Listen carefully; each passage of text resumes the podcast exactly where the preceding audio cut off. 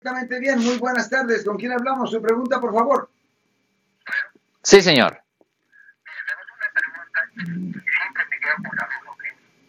¿Por qué cuando el policía detiene y prácticamente lástima que cuando acribilla a, a las personas le mete 7, 8, 10 balazos y queda libre? Porque tengo una experiencia de esta persona que yo conozco, no, me, no quiero dar mal en la cuenta. Este ladrón, una persona que suba su propiedad, ella lo cuenta ahora, ¿no? abrió una ventana, él no había visto por dentro, pero aquí era de noche. Pero el ladrón entrar a su casa y le metió los tiros.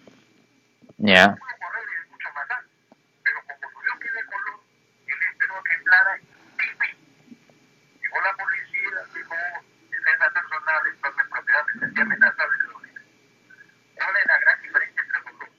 Hay una, sabiendo que entró a su casa, abrió una ventana y le disparó dos tiros, o el policía que, sabiendo que es otra persona latino de color, le metió ocho balazos, también queda libre.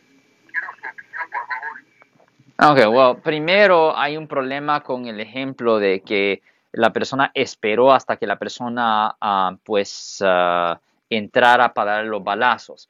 Y eso es incorrecto. Esa persona no tiene el derecho de hacer eso. Eso va a ser considerado un asesinato porque lo hizo planeado.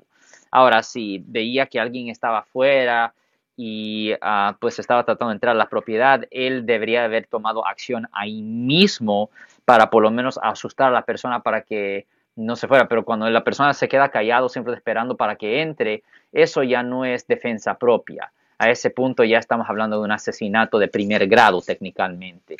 Ahora, con respecto a un policía, la situación generalmente es diferente, pero necesito un ejemplo más de cómo el policía mató a la persona.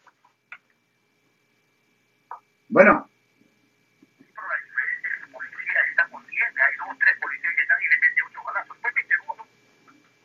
Pero la well, cosa es esto. Cuando la persona, cuando la policía dispara, disparan para matar. Ellos no generalmente disparan Para para herir, es, es disparar para matar. So, si van a tirarle un balazo, le van a tir- tirar 30 balazos y no hace diferencia. nunca se estrella. ¿Usted cree que eso costó 40 balazos? O estamos hablando de justicia, esa es otra pregunta. Justicia no, aquí no estamos hablando de justicia para nada.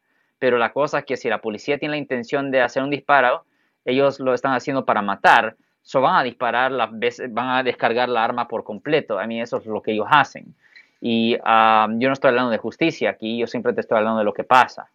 Si les gustó este video, suscríbanse a este canal, aprieten el botón para suscribirse y si quieren notificación de otros videos en el futuro, toquen la campana para obtener notificaciones.